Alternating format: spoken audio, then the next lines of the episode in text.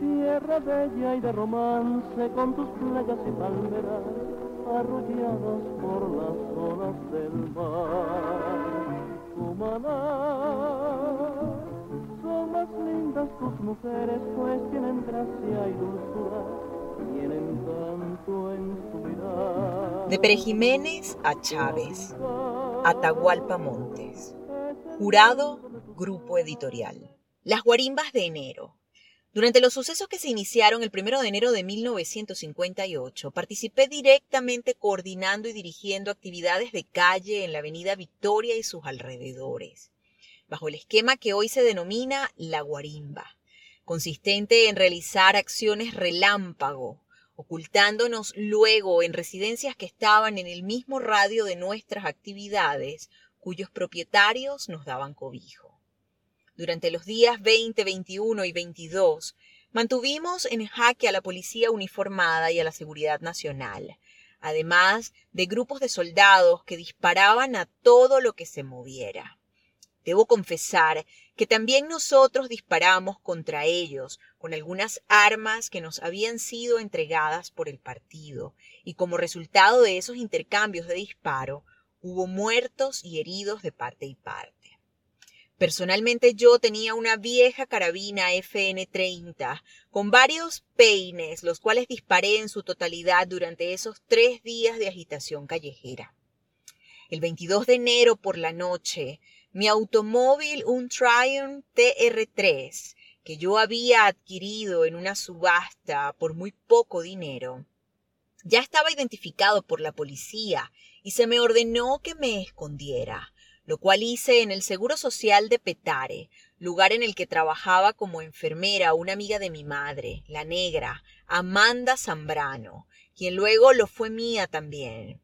Amistad que perdura hasta el día de hoy. Allí, en la sede de ese centro de emergencia hospitalario, fui ocultado por el personal de enfermeras mientras el carro fue desaparecido sin que yo supiera a dónde lo habían trasladado.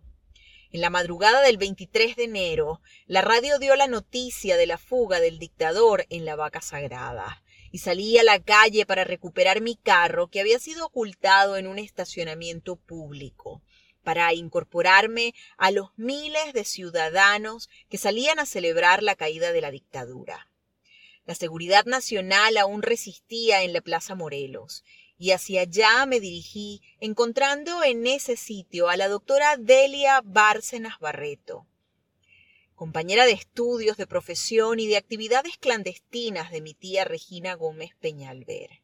Menciono esto porque estando allá frente a la sede de la Seguridad Nacional, me tocó cubrir con mi propio cuerpo el de esta dirigente del partido, quien estuvo a punto de ser alcanzada por disparos que efectuaban los agentes de Pedro Estrada, exponiéndose ella innecesariamente, quizás por su falta de preparación para actuar en situaciones como esta, y además contagiada por la euforia popular e indudablemente por su emoción venezolanista frente al derrumbamiento de aquello a lo que desde su primera juventud había combatido desde las trincheras de la clandestinidad.